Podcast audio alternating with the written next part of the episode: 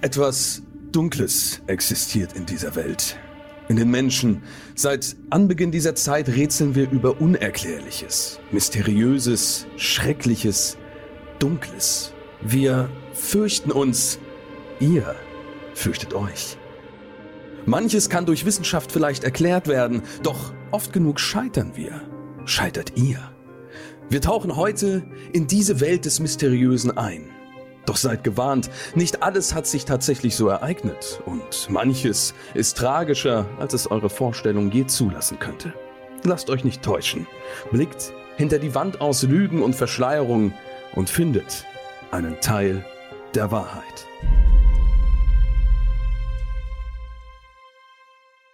Herzlich willkommen zu einer neuen Folge Mystery Crimes hier auf FIO. Mein Name ist Dominik oder auch Kidos in den Weiten des Internets, ganz wie ihr das so haben möchtet. Und ich freue mich sehr auf die heutige Folge und auch die kommenden Folgen, denn wir haben wieder eine Gästekonstellation für drei Folgen hier am Start. Und es sind zwei Menschen, die, als ich mich so ein bisschen umgeschaut habe, was sie denn so treiben, bemerkt habe, die machen ganz, ganz viel. Das ist so ein bisschen, als äh, geht man in so ein Labyrinth hinein und äh, dann kann man in alle möglichen Ecken abbiegen und findet immer wieder irgendwas äh, Neues, Spannendes. Nur Sackgassen, die habe ich tatsächlich äh, nicht entdeckt bisher. Und die beiden, die kennen sich auch. Und ich mache das ganz gerne bei ähm, der Vorstellung der Gäste ja am Anfang so, wenn die sich kennen, dann finde ich das immer ganz interessant, so eine ja, Stuhlkreistaktik anzuwenden und äh, die beiden erstmal zu bitten, sich vielleicht gegenseitig vorzustellen. Aber jetzt sage ich erstmal Hallo, einmal an Vreni Frost und Iva Leon Menger. Hallöchen. Hallo Dominik. Hallo Dominik. Grüßt euch.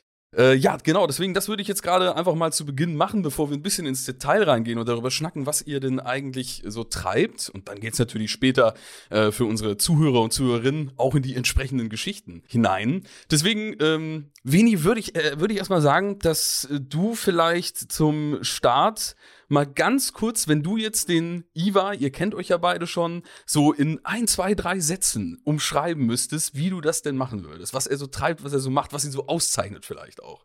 Iva Leon Menger ist für mich einer der tollsten deutschen Hörspielautoren mit Abstand. Er hat unter anderem eine meiner absoluten Lieblingshörspiele geschrieben, Monster 83.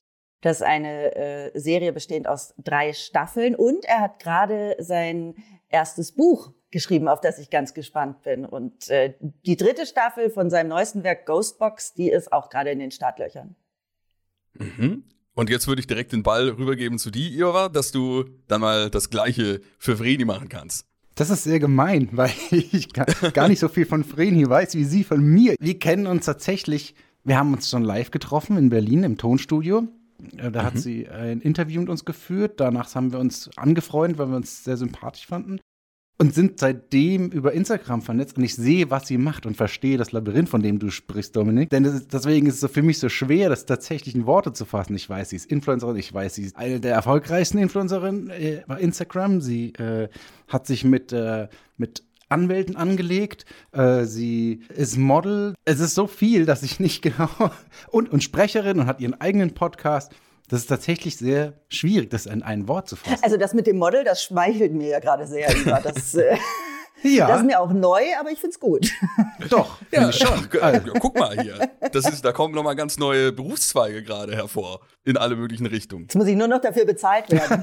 Ach, das, äh, das, das, das bekommen wir bestimmt auch noch hin. Vielleicht äh, hört ihr hier die passende, passende Agentur gerade genau. zu und sagt sich dann hier, ja. zack, rein da. Ja, aber Iva hat das gerade ganz gut tatsächlich mit dem, mit dem Monolog des Labyrinths nochmal hier so ein bisschen durchgeführt. Ich gehe da mal jetzt jeweils mit euch noch so ein bisschen mehr ins Detail rein und wir bleiben für den Anfang mal ähm, bei dir, Vreni.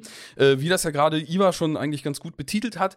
Du kommst ja auch so ein, so ein ich, ich, ich mag die, ich weiß nicht, wie du zu dem Wort stehst. Ich mag das immer nicht so, dieses Influencer-Wort. Nein, ich glaube, die wenigsten. Sagen wir es bitte nicht. Die wenigsten mögen das, glaube ich, richtig, dass das dann so umschreibt, was man irgendwie so treibt. Aber du kommst da äh, schon aus dieser Ecke jetzt schon seit einer ganzen Weile so ein bisschen raus, führst schon jahrelang einen, ähm, einen Modeblog und äh, hattest da aber auch, ähm, das hat Iva, glaube ich, auch kurz angesprochen, hattest da ja, glaube ich, auch so eine, so eine Schleichwerbungsgeschichte, äh, die damals recht äh, groß äh, rund äh, ging. Ähm, da kannst du gleich, äh, wenn du willst, natürlich nur ein bisschen, bisschen noch was zu ausführen. Aber du bist jetzt eigentlich gar nicht mehr nur noch in diesem, ich nenne es jetzt mal klassischen Influencertum, wie man sich das vielleicht so platt drauf geguckt vorstellt, so, oh, Instagram und sonst passiert da eigentlich nicht viel, sondern äh, du machst eine ganze Menge drumherum noch. Du hast inzwischen auch äh, zwei Podcasts, bei denen du äh, beteiligt bist. Zum einen äh, deinen eigenen Podcast Summa Summarum, Finanzen verstehen. Und äh, zum anderen hier auf Fire auch noch bist du in der zweiten Staffel von Bad Finance äh, tätig. Also auch beides finanzbezogene Themen, die ja jetzt eigentlich, sage ich mal, vielleicht von dem Mode- und Influencer-Fokus davor ein weiterer Sprung nochmal weg sind. Deswegen finde ich es mal ganz spannend, vielleicht kurz äh, die, die Geschichte, den Weg dahin zu verstehen. Ja, ich versuche ihn wirklich kurz zu halten. Also ich habe vor über zehn Jahren einen der ersten deutschen Modeblogs gegründet, rein als Hobby. Also mir war damals auch nicht klar, was sich daraus für eine ganze Bubble entwickeln wird. Ähm, das Wort Influencer gab es da auch noch gar nicht. Kenn ich. Irgendwann fing dann Instagram an und dann wurdest du als Influencer bezeichnet, ob du willst oder nicht. Und ich habe tatsächlich über äh, Kooperationen den Hauptteil meines Geldes verdient. Und dann kam irgendwann auch der Punkt, äh, also angefangen war es ein Modeblog, am Schluss war es tatsächlich eher eine ja, Lifestyle-Website. Es ging auch viel um Gesundheit, um Empowerment, ähm, um politische Fragen, weil mir dieses Mode-Thema einfach nicht mehr gereicht hat und auch zu seicht war. Ich liebe Mode immer noch, aber äh, man wird ja auch älter und, und weiser und dann äh, braucht man andere Themen. Ja, und dann kam diese Schleichwerbegeschichte. Also ich habe von Anfang an immer alle Kooperationen als Werbung gekennzeichnet. Ich habe Medienwissenschaften studiert, ähm, hatte Medienrecht auch äh, im Studium. Deswegen war mir das ganz wichtig. Und dann wurde ich angeklagt wegen Schleichwerbung und habe mich öffentlich dagegen zur Wehr gesetzt. Mhm. Das ist dann auch relativ, es hat große Wellen geschlagen in den Medien. Äh, Kathi Hummels und Pamela Reif haben sich auch angeschlossen und sind immer noch in ihren Prozessen äh, soweit ich weiß. Aber wir haben da eben eine ganz wichtige, ein ganz wichtiges Urteil errungen, was jetzt auch dazu führt, dass sich die Politik mit äh, Werbung im Internet auseinandersetzt. Aber dieser ganze Weg hat bei mir dazu geführt, mich nochmal neu zu, zu definieren, weil ich diese ganze Influencer-Bubble sehr kritisch beurteile, vor allem auch dieser Konsumwahn und die Oberflächlichkeiten, die dort äh, ja meistens im Zusammenhang mit Influencern stehen. Es geht zum Glück auch anders. Ähm, und dann habe ich beschlossen, mich aus dieser Szene zurückzuziehen und auch keine Kooperation mehr anzunehmen. Also von, ich nehme jetzt vielleicht noch weniger als zehn Prozent aller äh, Kooperationen an als noch vor einem Jahr und habe mir einen großen Traum erfüllt und habe Schauspiel- und Sprechunterricht genommen und mich zur Sprecherin ausbilden lassen. Mhm. Und äh, tatsächlich sind es auch mittlerweile noch zwei Podcasts mehr. Den einen gibt es schon, der heißt Man lernt nie aus. Äh, den moderiere ich zusammen mit vier anderen ganz tollen Hosts. Und äh, das kann ich ja jetzt sagen, weil jetzt ist auch die Pilotfolge produziert. Ich habe bei Bayerischen Rundfunk unterschrieben und im hoffentlich Januar wird da auch ein neuer Podcast rauskommen. Vierfache cool. Podcasterin also. Und, cool. und ein, ein Buch habe ich noch geschrieben. Und Stimmt. das Exposé fürs zweite liegt äh, beim Verlag und da drücke ich mir selber gerade die Daumen. Da geht es nämlich tatsächlich um genau das Thema, aus dieser Influencer-Bubble auszusteigen. Und ganz kurz, Dominik, und da erwartest du von mir, dass ich das alles irgendwie in einen Satz packe. Das ist unmöglich. Das stimmt, das stimmt. Also sie kriegt es ja selbst ja auch nicht in einen äh, Satz nein, reingepackt. Aber nein, so ist sorry. das eben natürlich, wenn man da eine äh, ne, ne bewegte Laufbahn irgendwie hinten dran hat. Gerade äh, das, also ich mache ja, ähm, also mehr dann aus YouTube resultiert bei mir raus, aber ich bin ja auch schon äh, meine, meine zehn Jährchen damit dabei und habe gerade den eben. Punkt des Ganzen, dass eigentlich man gar nicht mit diesem Bewusstsein damals starten konnte, ich werde jetzt Influencer oder Influencerin, weil es gab schlicht diesen Begriff nicht.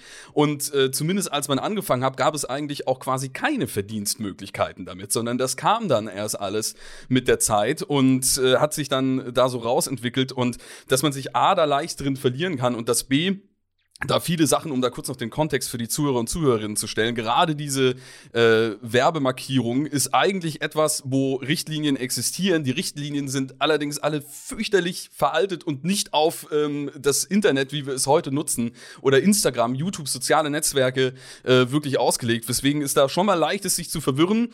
Und genau. äh, deswegen auch mit der aktuelle Stand ist das eigentlich eher mehr als Werbung markiert wird. Also eigentlich wird überall Werbung draufgeklatscht, was dann vielleicht gar keine Werbung ist, was nicht bezahlt wurde, was vielleicht nur eine Stellung des Ganzen ist, also dass man was zugeschickt bekommen hat, wo keine Absprache existiert. Das ist nochmal ein ganz anderes Labyrinth, was man da aufmachen könnte und wo wir hoffentlich innerhalb der nächsten Jahre dann mal äh, ein bisschen mehr Klarheit rein äh, bekommen. Ja, das wäre echt wünschenswert. Aber da hatte ich dann damals eben die, die, die volle äh, Keule äh, dementsprechend erwischt. Also das ist ja eigentlich was, wo, wo man wahrscheinlich einen, einen Fass mit mehreren hundert Fällen eigentlich aufmachen könnte, aber äh, es landet dann irgendwie, äh, war, war dann bei dir pointiert da irgendwie auf diese, diese individuelle Situation.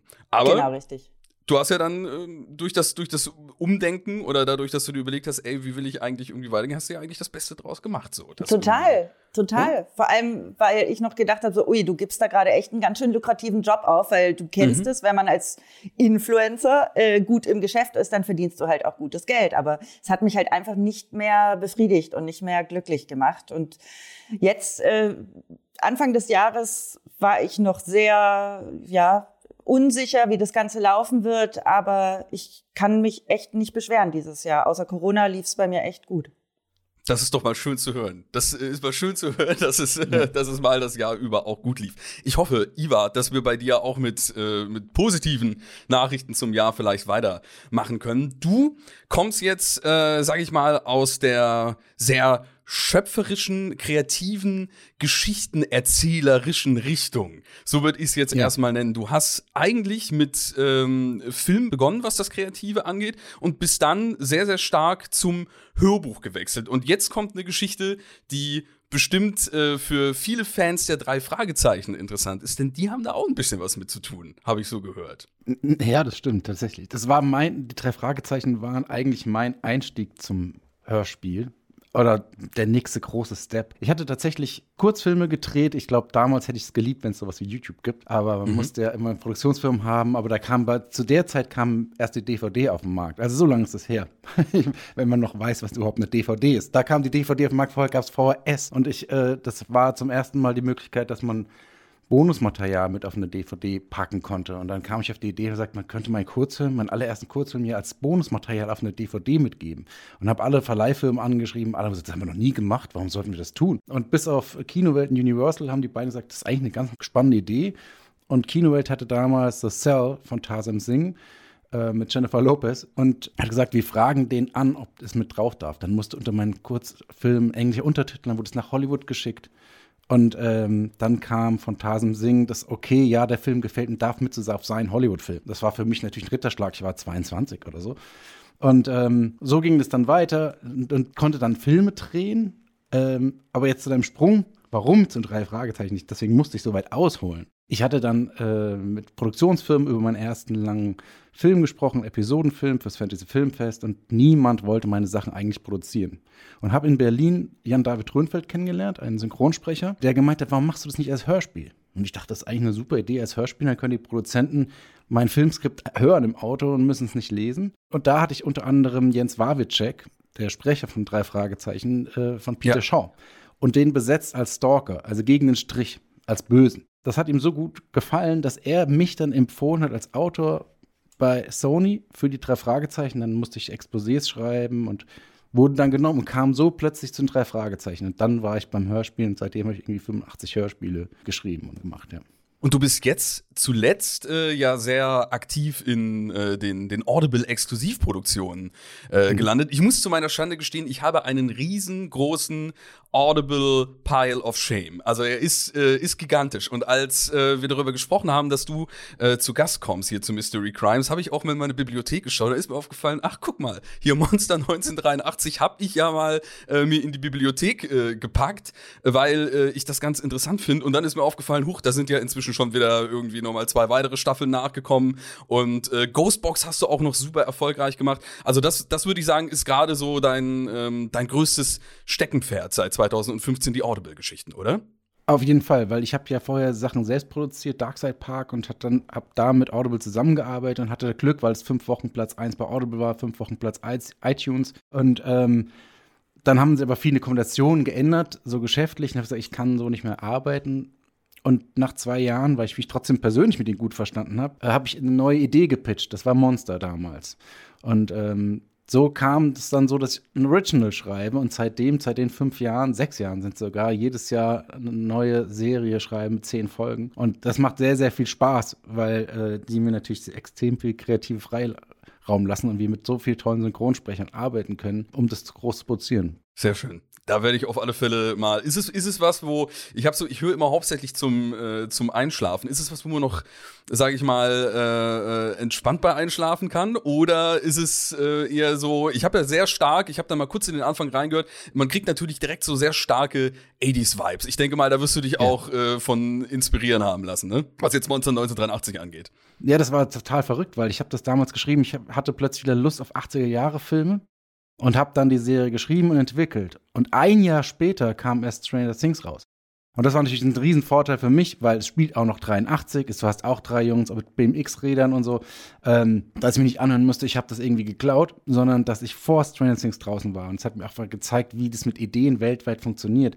Dass, dass einfach Ideen zur gleichen Zeit in verschiedenen Orten entstehen, weil das Jahr was ich, wir müssten ungefähr wahrscheinlich zur gleichen Zeit die Idee gehabt haben, die Jungs von Stranger Things und ich. Nee, du kannst das ruhig sagen, dass sie das komplett geklaut haben und du. Nein, nein, sie mussten, sie, sie, mussten, sie, sie, mussten, ich hatte das gleich mit meiner Serie Darkside Park, weil das ist Roy ja. Pines, was fünf Jahre später rauskam, was ich entwickle, eins zu eins meine Geschichte. Und Ghostbox mit Upload und allem drum, ist es genau das Gleiche. Und äh, ich, deswegen, ich sehe das mit Ideen, man weiß ja nicht, woher man die Ideen hat und woher man die schöpft. Und das tun wir alle.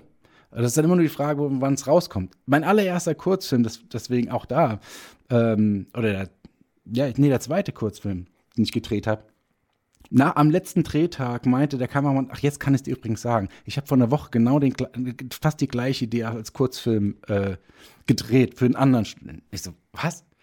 Aber ich hatte halt mhm. Glück, weil es meiner dann doch mehr gesehen wurde und Preise gewonnen hat. Aber das ist genau der Punkt. Am Ende zählt nur noch dann, was siehst du, was kommt gut an und wie schnell bist du draußen. Die Glühbirne haben ja auch mehrere Leute erfunden. Das stimmt. Also tatsächlich auch, ich kann gerade den Gedankengang, den du äh, jetzt zum Beispiel hattest zu diesem, man hat irgendwie so Lust auf so ein, auf so, auf so 80er, auf 80er Filme, so gleichzeitig dieses etwas cozy, kuschelig mäßige, was äh, da mhm. irgendwie mitschwingt, das Nostalgische und dann aber auch schön so diese, ähm, äh, diesen, diese Mystery-Vibes, die man da am besten irgendwie mit unterbekommt. Also ich glaube, dass da, wie du schon sagst, da äh, werden viele die Glühbirne über dem Kopf äh, gehabt haben oder werden mhm. sie auch noch haben und es werden auch noch in 10, 20 Jahren wahrscheinlich ähnliche Geschichten äh, dazu rauskommen, die man dann irgendwie vergleichen kann. Aber die Ausführung, das ist natürlich das, in dem man sich dann immer unterscheiden kann. Gut, Iva, bei dir hätte ich noch eine abschließende Frage, die ich dir aber gerne noch stellen möchte. Gerade wegen dieser drei Fragezeichen Vergangenheit. Äh, hast du eine Lieblings-drei Fragezeichen-Folge? Eine, die du absolut empfehlen würdest? Also, meine Lieblingsfolge war immer der sprechende Totenkopf. Also, weil es, mhm. glaube ich, meine erste war, die ich auf dem Flohmarkt geschenkt bekommen von meinen Eltern damals. Und dann habe ich die natürlich rauf und runter gehört. Und deswegen, man verbindet ja mit diesen alten Folgen, ja, sich unter die Bettdecke kuscheln und das hören. Man es ist so viel, sehr Nostalgie pur. Und deswegen kann man ja gar nicht genau sagen, welche finde ich. Ich mochte auch den Ameisenmensch, weil es so gruselig war und so. Also jeder, oder der schreiende Wecker, ich glaube, jeder hat ja aus jeder Folge seine Lieblingsszenen. Aber insgesamt ist es ja eben dieses Nostalgiegefühl, weil man sich einfach dann wieder klein fühlt. Man weiß, man lag da im Bett und hat es gehört. Mhm. Ja, das ist, also ich hatte tatsächlich zu den drei Fragezeichen, ich hatte einen Schulfreund, der das super viel gehört hat. Äh, ich habe das damals noch gar nicht so extrem in der Kindheit gehört und bin dann so nach und nach dann erst irgendwann mal rein und bin dann aber auch immer mal wieder auf so kleinen nostalgischen Trips, wo ich mir so die ganz, ganz alten Folgen anhöre und dann auch merke, wie die Sprecher sich so entwickelt haben. Also es ist einfach ein sehr interessantes Zeitzeugnis, würde ich schon fast sagen, diese komplette Serie. Deswegen äh, musste ich die Frage hier noch kurz mal reinbuttern, damit vielleicht auch andere drei Fragezeichen-Fans da draußen deinen Empfehlungen folgen können, falls sie vielleicht diese drei Folgen, die du gerade genannt hast, noch gar nicht gehört haben. Drei Folgen für die drei Fragezeichen, hat sehr schön gepasst. Wir kommen jetzt zu unserem eigentlichen Punkt des Formates. Bei euch kann man natürlich, also wir könnten eigentlich eine ganze Folge machen, wo wir erstmal nur drüber schnacken, äh, was ihr denn eigentlich so treibt und so macht. Aber das finde ich auch sehr, sehr spannend. Jetzt dürft ihr aber in die Rolle ähm, der Zuhörer und Zuhörerinnen, beziehungsweise dann auch äh, gleich äh, später mir natürlich noch eine Geschichte erzählen und den Leuten da draußen, hier bei Mystery Crimes, falls ihr da draußen es schon vergessen habt. Wir machen folgendes. Jeder von uns hat eine Geschichte mit dabei, die den beiden anderen hier im Podcast Podcast vorgetragen und erzählt wird. Dabei wissen die beiden anderen aber nicht, ist das Ganze denn wahr oder ist es falsch oder liegt die Wahrheit vielleicht irgendwo in der Mitte des Ganzen. Die Geschichten, die sind dabei natürlich von unserem Team im Hintergrund herausgesucht, geschrieben, aber auch, selbst wenn es wahr ist und eine wahre Grundlage hat, natürlich überdramatisiert, ausgeschmückt, es wird ein bisschen spannender gestaltet, Namen abgeändert, das ist ganz, ganz wichtig, äh, dass ihr hier nicht denkt, ihr bekommt einen kompletten abgesicherten Wikipedia-Artikel vorgetragen, aber wir geben natürlich unser Bestes, äh, da eben eine gute Waage zu halten. Und ich fange heute an, die Geschichte zu erzählen und habe erstmal eine kleine Frage an euch. Und zwar, Hattet ihr schon mal eine echte Waffe in der Hand? Nein. Ich hätte gerne mal eine in der Hand gehabt. Ich würde gerne mal wissen, wie sich das anfühlt. Also ich hatte das klang kurz nach so einer Situation, wo du eine, ich, wo du eine Nein, so. Ich hätte mal gerne eine in der Hand gehabt, aber. Ja, die Frage ist auch, als was, als was ist denn eine Waffe? Es kann ja alles zur Waffe werden. Es kann angefangen mit dem Fleischermesser aus der Küche, aber du meinst mhm. wahrscheinlich eine Pistole oder. Ich meine jetzt, ich, genau, mal so, mal wirklich das, was man so sagen würde, das wäre so eine Schusswaffe oder irgendwie sowas. Nee, nur Gotcha. Mhm. Okay, also ich hatte auch mal so, früher war so Soft Air und sowas mit diesen kleinen Genau, genau Paintball und so, genau. Sowas hatte man, hatte man mal in der Hand, aber eine, eine echte Waffe von meiner Seite aus. Hm, ich habe ein Taschenmesser am Schlüsselbund. Oh. Hm, also das, äh, das, ist auch gemeingefährlich, so ein bisschen. Also so alte Waffen, die mal irgendwo an der Wand hingen. Das, das hatte ich mal in der, an der Hand. Aber halt, das sind, glaube ich, keine mehr, die benutzt werden konnten, sondern die halt so, so historisch zum, damit es irgendwie schön aussieht. Das ist das Höchste, an was ich mich noch erinnern kann. Nun gut, ich denke mal, in meiner Geschichte wird es höchstwahrscheinlich, das hat mich die Erfahrung gelehrt, ich weiß es natürlich eigentlich auch schon, aber es äh, wird wohl um eine echte Waffe gehen. Aber vielleicht auch nicht. Das schauen wir jetzt mal. Ihr dürft jetzt einfach mal zuhören. Am 17. Juni schließt die Polizei im US-Bundesstaat Ohio den Fall Roger Thompson ab. Man behauptet in alle Richtungen ermittelt und den Fall gelöst zu haben. Rogers Familie ist darüber empört. Nicht genug, dass sie einen geliebten Menschen verloren hat, jetzt wird auch noch behauptet, der dreifache Familienvater habe Selbstmord begangen. Die Familie streitet alles ab. Roger sei der lebensfrohste Mensch gewesen, den sie kenne, behauptet seine Frau. Er habe seinen Job und seine Familie geliebt. Er habe viel gelacht und sich oft mit Freunden getroffen. Roger hat mitten im Leben gestanden. Er war immerhin vor einigen Jahren auch ein erfolgreicher Politiker und stand sogar mal als Governor von Ohio zur Wahl. Warum sollte er sich umbringen? Aber die Polizei ist überzeugt, dass Roger Thompson sich selbst getötet hat. Einen Grund für Selbstmord haben sie nicht gefunden. Daher glaubt die Polizei, dass es schlicht ein Unfall war. Roger war Anwalt. Gerade vertrat er einen jungen Mann vor Gericht, der des Mordes angeklagt wurde. Sein Mandant Thomas M. soll bei einer Kneipenschlägerei jemanden erschossen haben.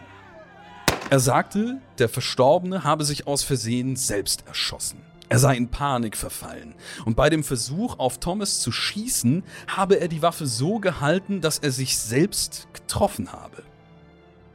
Roger Thompson glaubte diese Geschichte voll und ganz.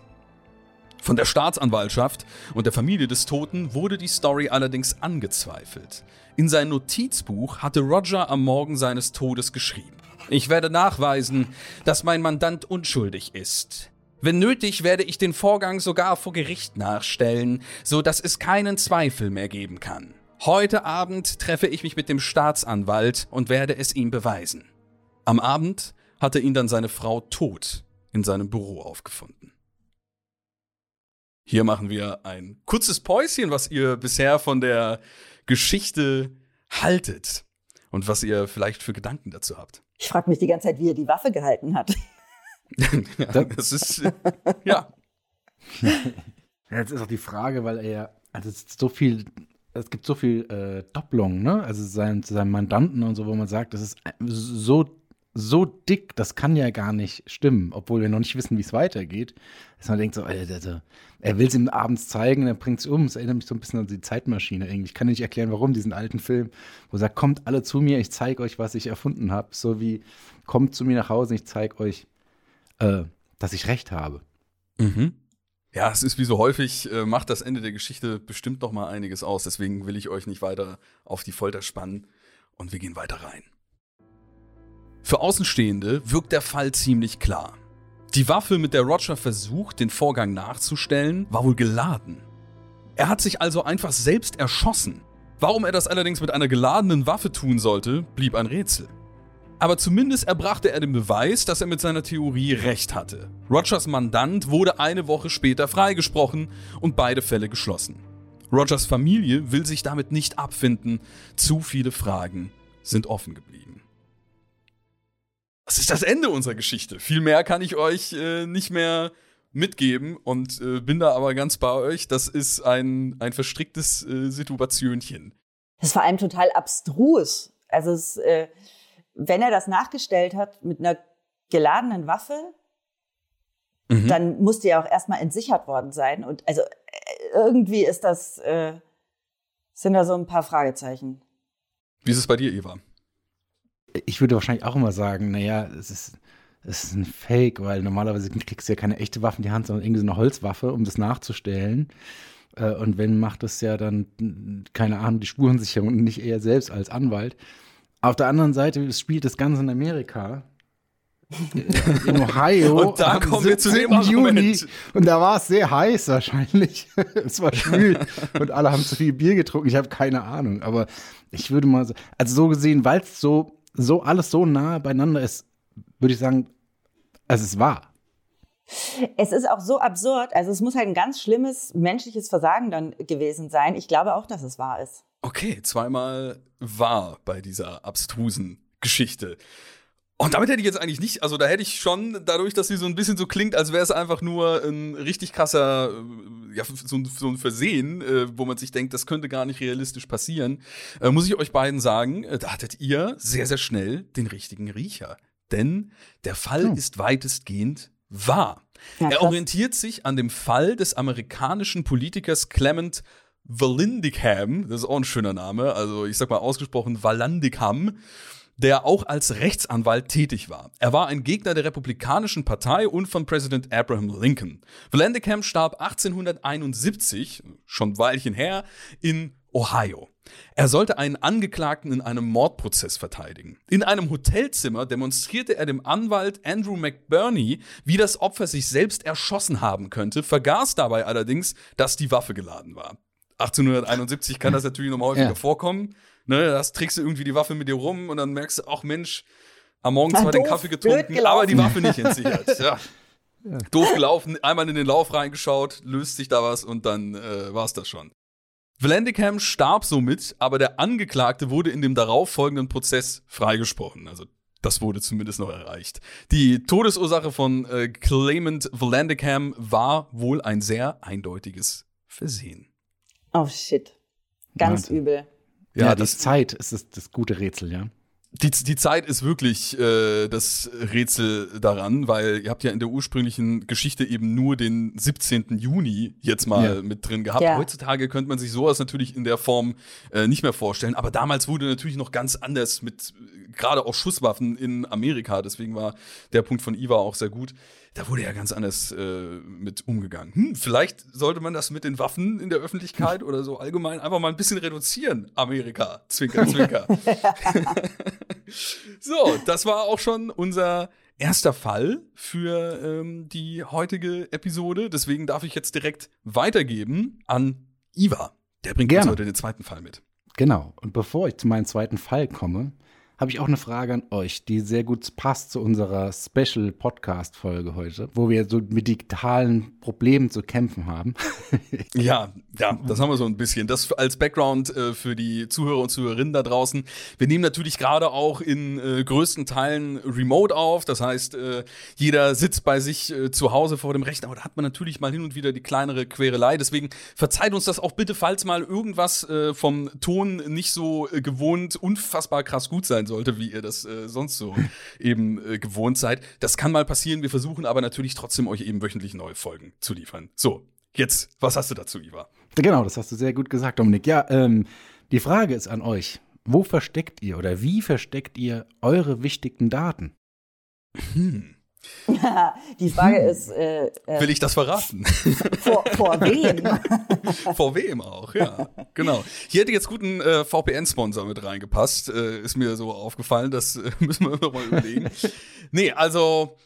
Ja, also ich, ich habe ehrlich gesagt gar nicht so viele sensible Daten außer dem klassischen äh, Kladderadatsch, halt so den halt jede Person irgendwie so mit sich bringt. Und dann guckt man natürlich, dass man äh, jetzt nicht für alles äh, das gleiche Passwort äh, verwendet und natürlich auch so richtig sensible Sachen eben jetzt nicht irgendwo in der Cloud rumfliegen lassen würde. Aber da ist, wie gesagt, jetzt bei mir auch eigentlich nicht so viel da. Ich glaube, gerade dadurch, dass ich eine Person des öffentlichen Lebens bin, wie man es so gerne nennt, ist man da noch mal etwas sensibilisierter, weil man eh nur Sachen veröffentlicht, also bei denen man weiß, die sehen irgendwie ein paar Leute, deswegen hat man jetzt nicht irgendwie so den versteckten geheimen Facebook-Account, auf dem man aber eigentlich die ganze Zeit Fotos in, ich weiß nicht, sonst was für eine Unterwäsche postet. Wäre jetzt aber auch nicht schlimm, finde ich. Deswegen nur ein Beispiel. Wie ist es bei dir? Das ist auch nicht schlimm. Du, ich habe auch, also ich äh, sag immer, ich habe einen äh, WhatsApp und einen Facebook-Account, also damit habe ich auch gar nichts mehr zu, zu verstecken. Sowieso, das stimmt gleichzeitig auch. Ja. Äh, jeder auf alles zugreifen kann. Ähm, ich habe höchstens Daten, die mir sehr wichtig sind, sowas wie, das wird Iva auch kennen, Manuskripte und sowas, mhm. äh, die ich auch dann versuche regelmäßig in der Cloud oder auf einer externen Festplatte zu sichern und sonst Genau, sonst nutze ich eben so Passwortgeneratoren ähm, äh, äh, und sowas. Aber ich habe nicht so viel zu verstecken. Aber ich bin ganz gespannt, was da jetzt für ein Fall auf uns zukommt. Dann fange ich doch am besten mal an. Lehnt euch zurück. Zeugen erinnern sich später, die junge Frau an diesem Tag gesehen zu haben. Nervös habe sie sich umgeschaut, bevor sie in einen Hauseingang in Berlin-Kreuzberg verschwand. Das war am 12. April 2008. Ihre Leiche wird noch am selben Abend gefunden. Die Polizei wird auf die Leiche aufmerksam, weil Nachbarn Rauch riechen. Es brennt im Keller des Mehrfamilienhauses. Die Feuerwehr rückt sofort an. Das Feuer scheint sich hauptsächlich im Keller des Hauses zu befinden. Die Beamten arbeiten schnell und entdecken bald den Hauptbrand. Sie brechen die Tür auf und beginnen mit den Löcharbeiten. Dabei sind die Beamten voll und ganz auf den Brand fixiert. Erst als der Brand gelöscht ist und sie sich umsehen, fällt auf, wie seltsam dieser Kellerraum eigentlich aussieht. Überall stehen Computer. In einer Ecke stapeln sich Festplatten, in einer anderen leere Energy-Trinkdosen. Der ganze Raum scheint irgendwie verkabelt zu sein und zahllose Elektrogeräte sind an das Stromnetz angeschlossen. Zunächst geht die Feuerwehr nur von einem Kabelbrand aus. Aber dann macht einer der Männer eine schreckliche Entdeckung hinter einem Schreibtisch. Dort liegt die Leiche einer jungen Frau. Da der Brand schnell entdeckt und gelöscht werden konnte, blieb die Leiche von den Flammen verschont. Die Polizei beginnt sofort mit den Ermittlungen, denn es wird schnell klar, dass die Frau nicht durch einen Unfall ums Leben gekommen ist. Sie hat zahlreiche Verletzungen am Körper. Die Frau muss erst vor kurzem in einen Kampf verwickelt gewesen sein. Ein Kampf, den sie wohl verloren hat. Die Spurensicherung wird gerufen und beginnt, die hunderten Festplatten zu sichern, die sich in dem Raum stapeln. Die Leiche wird geborgen, in die Pathologie gebracht und die Polizei beginnt die Anwohner zu befragen. Bei der jungen Frau handelt es sich um Jana Michel, eine junge Informatikstudentin, die im Haus gewohnt hat. Der Kellerraum, in dem die Leiche gefunden wurde, gehört zu ihrer Wohnung. Sie soll viel Zeit dort verbracht und immer sehr darauf geachtet haben, die Tür verschlossen zu halten. Eine der Nachbarinnen erklärt, sie habe sich gewundert, was sie so oft im Keller mache, aber natürlich habe sie nie nachgefragt. Jana sei sehr geheimnistuerig gewesen, was diesen Raum anging. Jana wird als nette, höfliche junge Dame beschrieben. Sie habe nicht oft Besuch gehabt und sei ein wenig verschlossen, aber immer freundlich gewesen. Viel mehr kann die Polizei allerdings nicht über sie in Erfahrung bringen. Man weiß nicht so recht, was man mit diesen Informationen anfangen soll und beschließt deshalb auf die Ergebnisse der Spurensicherung und der Autopsie zu warten. Die Ergebnisse kommen wenig später. Jana Michel sei an einem gebrochenen Genick gestorben, eindeutig durch Gewalteinwirkung. Das wirklich Interessante ist allerdings, dass in ihrem Magen ein kleiner USB-Stick gefunden wird. Sie hatte ihn vermutlich vor ihrem Tod verschluckt. Wollte sie das kleine Gerät vor dem Mörder verstecken? Was denkt ihr? Also Iva, ich, ich finde es ja ganz lustig, dass diese Geschichte von dir kommt, weil ich muss irgendwie direkt an Ghostbox denken. Was hat die da in diesem Keller getrieben, die Frau? Aber ich muss auch sagen, ich finde es ein bisschen absurd. Und ich will wissen, was auf dem USB-Stick ist. Dominik, was ja. sagst du? Ja, das ist natürlich der Punkt. Was ist, ob wir rausfinden, was auf dem USB-Stick drauf ist. Ansonsten äh, fand ich, äh, klar, also ich hatte diesen Kellerraum äh, direkt vor Augen, habe aber auch einiges zu dem Thema Kellerraum direkt zu sagen, was den Wahrheitsgehalt der Geschichte angeht.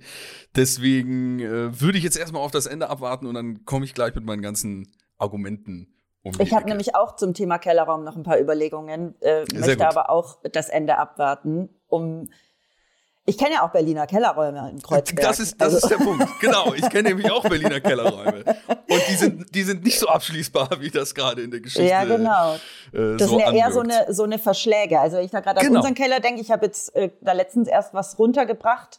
Ähm, da musste ich auch mit der Taschenlampe rein und diesen Holzverschlag öffnen. Deshalb, ich, ich möchte gerne das Ende abwarten. Ja. Okay. Dazu muss ich einfach nochmal wiederholen. Das handelt sich, äh, spielt hier im April 2008. Also vor zwölf Jahren. Mhm. Nur, das wollte ich nur noch mal sagen, wenn ich jetzt weiterlese, ein paar kleine Links. Sofort werden IT-Experten alarmiert, die den Stick auswerten sollen. Doch als sie ihn in den Computer stecken, sind sie verwirrt. Nicht nur, dass der Stick eine Speichergröße von 128 GB hat, eine Seltenheit zu dieser Zeit. Der Stick ist mit Daten gefüllt, auf die sie nicht zugreifen können. Jana hat offenbar einen verschlüsselten Code entwickelt, den sie mit aller Kraft schützen wollte. Was dieser Code bedeutet und wozu sie ihn erstellt hat, ist nicht klar.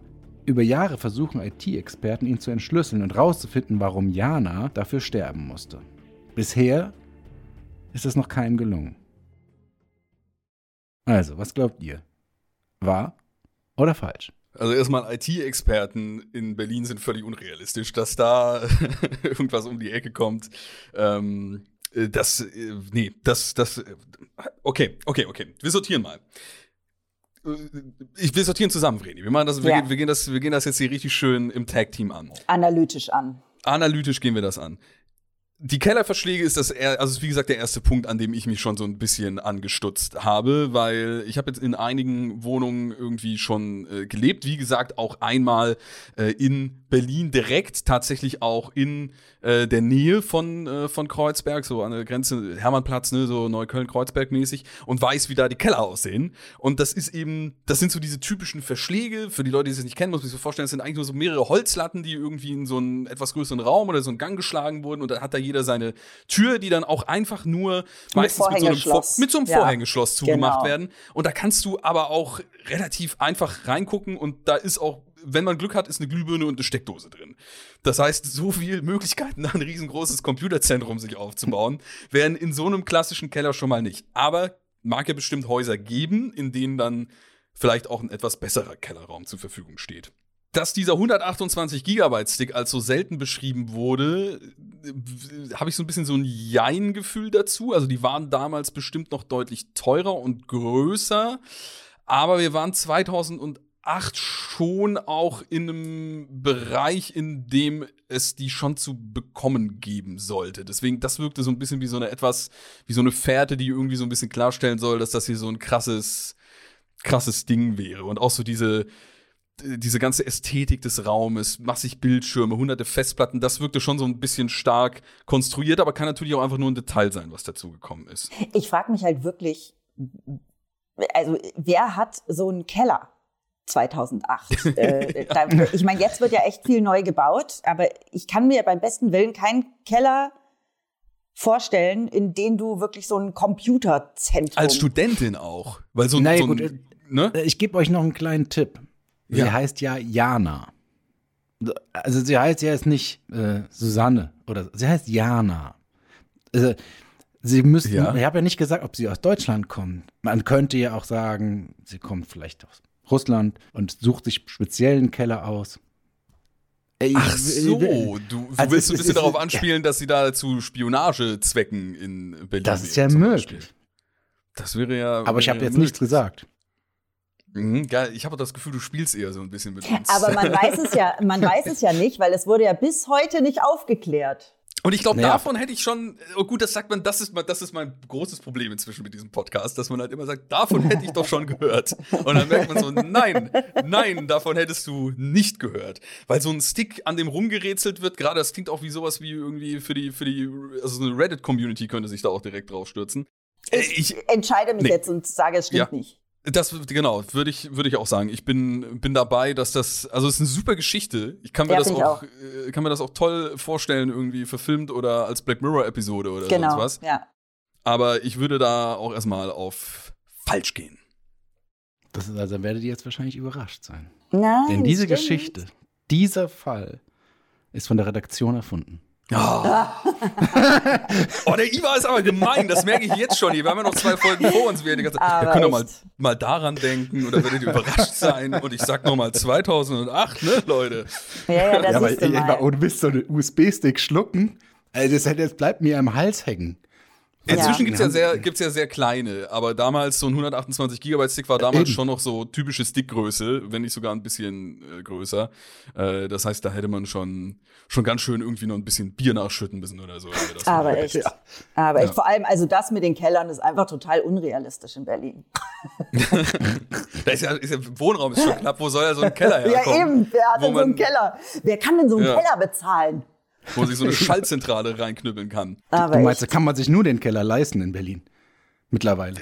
Ja, und dann hätte man da irgendwie äh, noch, noch schlafen müssen. Ey, aber da haben wir bisher äh, hundertprozentige Quote übrigens in dieser Mhm. Folge, was Stimmt. das Erraten angeht. Deswegen ähm, müssen wir jetzt müssen wir jetzt schauen, ob äh, Vreni sehen, ob's so auf bleibt. die ja ja auf die falsche Pferde lockt. Iva. Also Vreni, du bist mit dem abschließenden Fall für die Folge dran. Richtig, und ich freue mich sehr auf den Fall. Bevor ich loslege, hattet ihr schon mal eine Vorahnung?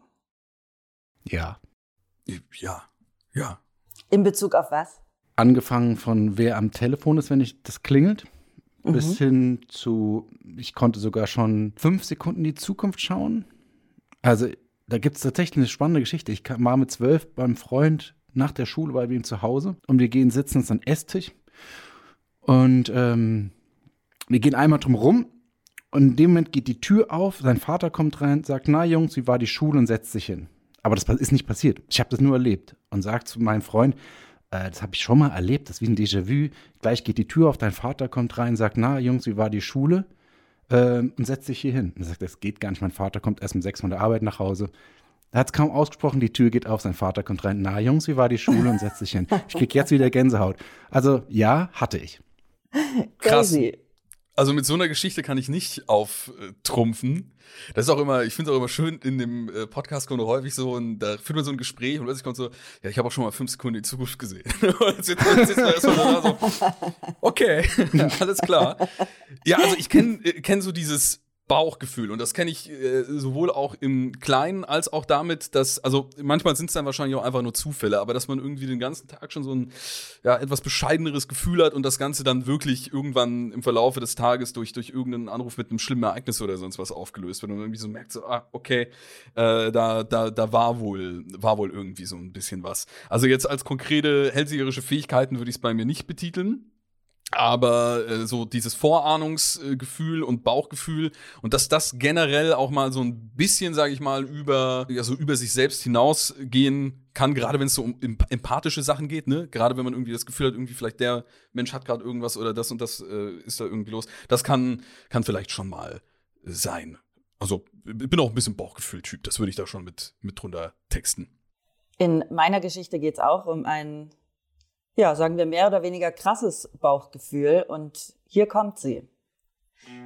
Deutschland, eine Kleinstadt in der Nähe von Dortmund, Mitte der 80er Jahre. Hagen C. lebt zusammen mit seiner Frau Monika in einer kleinen, gemütlichen Wohnung. Er hat vor kurzem seinen Job verloren und ist seitdem auf Arbeitssuche. Es ist früher Abend, kurz nach dem Abendessen.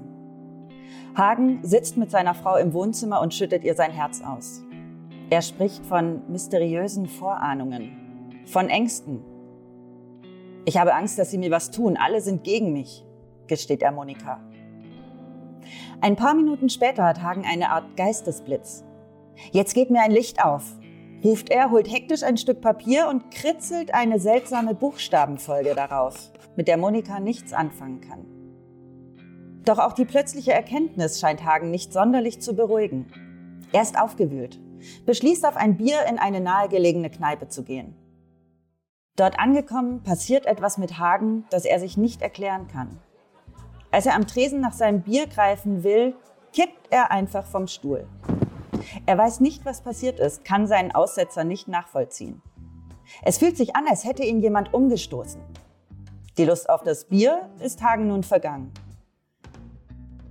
Er steigt wieder in seinen Wagen. Doch anstatt nach Hause zu seiner Frau Monika zu fahren, steuert er in seinen Heimatort, wo seine Eltern leben. Er klingelt jedoch nicht bei seinen Eltern. Irgendwas hindert ihn daran. Als würde er von etwas festgehalten werden. Er hat das plötzliche Gefühl, er sollte lieber zu seiner Nachbarin gehen, einer alten Frau. Er sollte sie warnen. Das Laufen fällt ihm auf einmal ganz schwer. Schritt für Schritt humpelt er durch den Vorgarten bis zur Haustür. Dort angekommen, hebt er den Arm, schafft es zu klingeln und die Tür wird ihm kurz darauf geöffnet. Der Rentnerin offenbart er nur, heute Nacht wird etwas ganz Furchtbares passieren. Die alte Frau schickt ihn wütend wieder nach Hause zu seiner Frau. Er solle sich bitte ordentlich ausschlafen und das Trinken sein lassen. Einige Stunden später, gegen 3 Uhr, finden zwei Lkw-Fahrer Hagens Wagen am Rand der Autobahn. Als sie sich nähern, sehen sie zwei merkwürdige Gestalten, die ins Nichts verschwinden. Der Wagen ist demoliert, als hätte er in einer Schrottpresse gestanden. Auch Hagen befindet sich in dem Auto. Was die Lkw-Fahrer direkt verwundert, der Mann ist nicht nur schwer verletzt, sondern auch splitterfasernackt. Bis hierher. Ja. Also ich glaube ja bei dieser Geschichte, dass, dass diese Buchstabenfolge, von der du erzählt hast, das Nummernschild des LKWs ist. Ich kann dir nicht sagen, warum. Uh. Es würde jetzt passen in so eine völlig Stranger Things surreale Geschichte. Und warum ist Vielleicht- er nackt? Ja. Ja, Das ist Warum auch ist so eine nackt? Frage, die man sich stellen kann. Also die Situation, dass oh, man das finde ich an ganz der, normal. Ach, das, das, das, mal, das mal jeden Mittwoch, du. Also so mal Genau. einmal nackt über die Autobahn drüber. Gibt es denn nicht immer wieder dieses, äh, ich weiß nicht, ob das ein Gerücht ist, aber dass man rein theoretisch in seinem Auto nackt sein darf, ist aber bestimmt Quatsch, weil es ja trotzdem irgendwie. Das, das geh mal, geh mal an den rechts äh, an Christian Solmecke weiter, der kann das irgendwie mal äh, videomäßig äh, Genau, besprechen, kann das mal überprüfen, genau. Ja, also, ähm, dass man mal irgendwie an der Bar vom Stuhl kippt, äh, wenn man nach einem Bier greift, das kann natürlich mal, mal dementsprechend passieren. Ähm, ja. Ey, Wir müssen, wir müssen erstmal äh, wissen, was jetzt noch so, also das, das hätte ja schon fast die komplette Geschichte eigentlich sein können. Deswegen bin ich jetzt mal gespannt, was äh, noch nachkommt. Vor allem eben mit dieser Buchstabenfolge, weil da haben wir tatsächlich wirklich noch gar keine weitere Aussage dazu, was denn da genau aufgekritzelt wurde. Ich glaube ja auch die ganze Zeit, dass Monika nicht seine Frau ist, von der du gesprochen hast, sondern seine Pflegerin. Aber ich bin gespannt. Okay. Iva, ich mag deine Gedanken. Vielleicht solltest du Geschichten schreiben. Vielleicht Hast du das jetzt schon mal überlegt? Dich. Vielleicht, ja, hast du schon mal drüber nachgedacht? Über Geschichten. Nee, das kann ich nicht. Versuch's doch einfach mal. Komm. Ich hatte in Deutsch eine 5. Oh Mann. In der. Tat. Ehrlich? Das wird, das wird nichts, Ja. Iva. Warst du ehrlich in Deutsche 5? Ja, ich hatte in Deutsch eine 5 und meine, ich habe meine Deutschlehrerin, ich musste das echt mal raussuchen, hatte mir drunter geschrieben, ich hätte keinen roten Faden und ich sollte mehr lesen.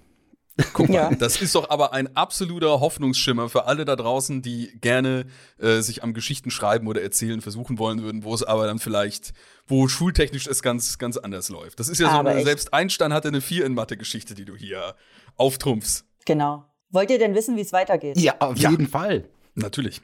Dann kommt hier das Ende der Geschichte. Die Lkw-Fahrer fragen Hagen, ob die Gestalten Freunde von ihm gewesen seien, die vielleicht gerade Hilfe holen.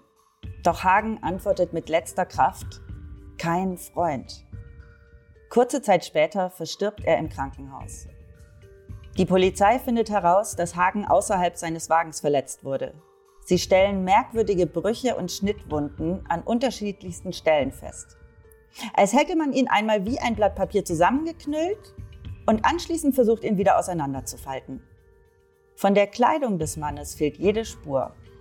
Irgendeine übermenschliche Kraft muss auf den Mann eingewirkt und ihn schrecklich zugerichtet haben.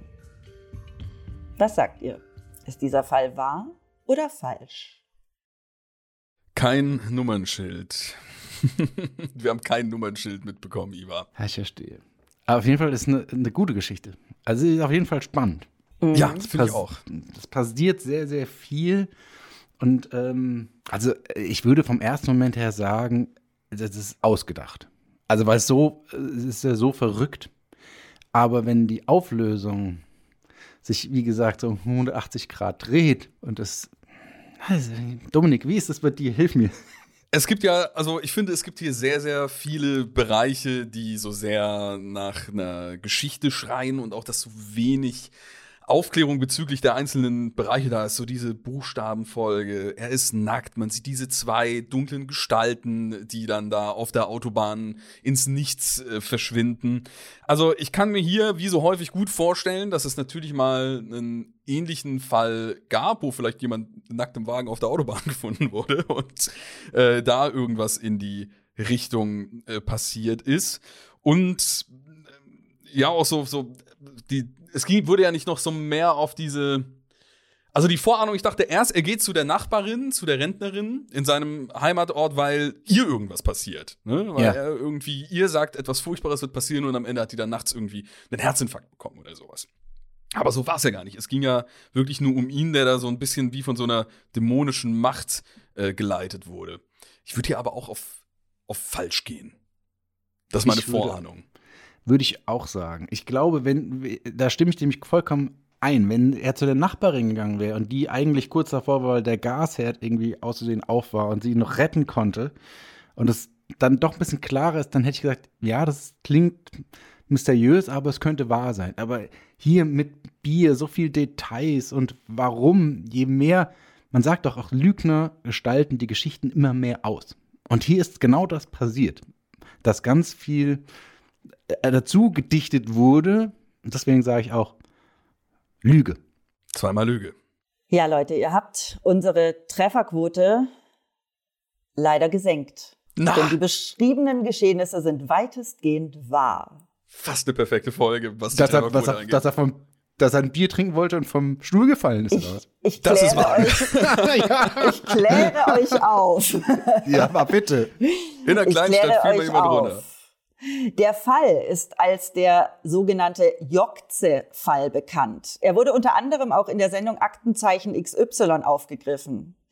Der Tod des Günther Stoll in unserer Geschichte der Hagen C gilt als eine der mysteriösesten Kriminalgeschichten Deutschlands. Sein Auto wurde demoliert an der A45 Hagen Süd gefunden. Günther Stoll saß nackt, schwer verletzt und beschmutzt darin. Der Vorfall ereignete sich in der Nacht vom 25. auf den 26. Oktober 1984. Stoll soll seiner Frau in der Nacht gegenüber geäußert haben, dass alle gegen ihn seien und er Angst habe, dass man ihm etwas antue. Anschließend schrieb er die Buchstaben Y, O, G, T, Z, E auf einen Zettel, ohne zu erklären, was sie bedeuten. Nachdem er das tat, fuhr er in die nahegelegene Gaststätte Papillon, bestellte ein Bier und fiel vom Stuhl ohne ersichtlichen Grund. Statt das Bier zu trinken, fuhr er dann in seinen Heimatort Heiger-Seelbach. Dort klingelte er bei einer Rentnerin, der er ebenfalls erklärte, dass in der Nacht noch etwas Schlimmes passieren würde. Die Rentnerin schickte ihn zurück zu seiner Frau und Günter Stoll stieg wieder in seinen Wagen. Gegen drei Uhr nachts fällt zwei Lkw-Fahrern ein Auto, Günter Stolls Wagen, am Rande der Autobahn auf. Es ist demoliert, Stoll sitzt nackt und verletzt darin. Den beiden Lkw-Fahrern fallen noch weitere Personen auf, die kurz vorher noch am Auto entlang schlichen.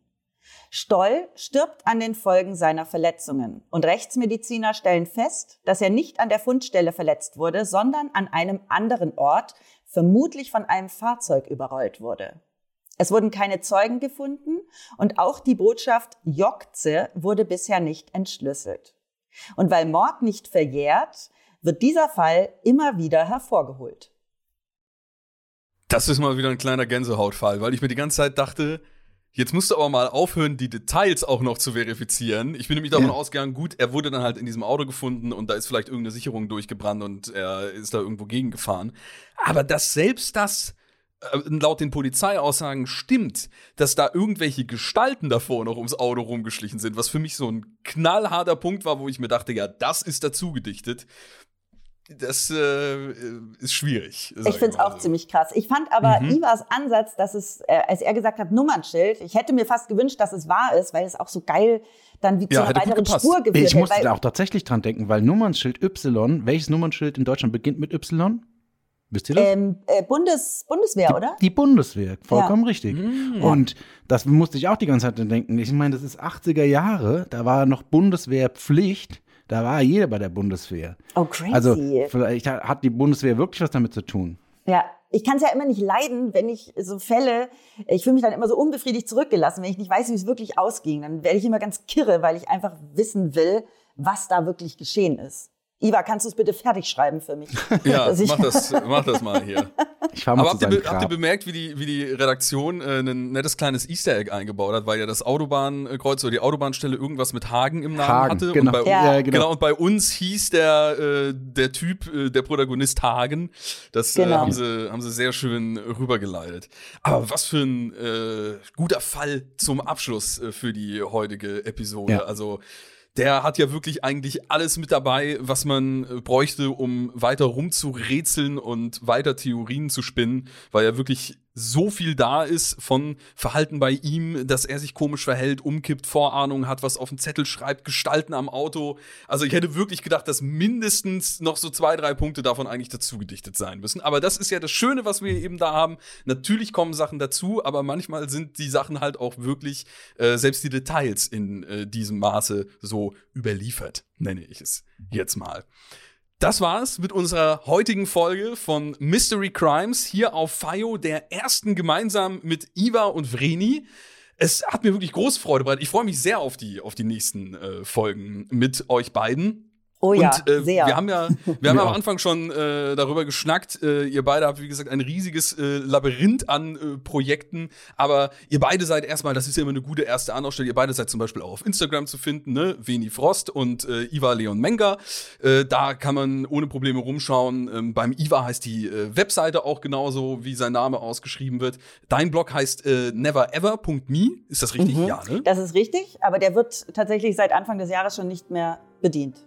Okay, das heißt, man schaut lieber auf Instagram vorbei, wenn man jetzt erstmal so über die Wenn man die aktuellen, aktuellen, Sachen möchte, genau. Wenn man über die aktuellen Projekte und Podcasts und alles weitere. Hier, ne, äh, Vreni auch auf FIO mit äh, Bad Finance. Da könnt ihr Richtig. direkt rüberschalten, wenn ihr noch nicht genug habt. Wir sehen uns dann nächste Woche am Montag hier wieder in alter Gruselfrische. Vielen lieben Dank fürs Zuhören. Euer Dominik.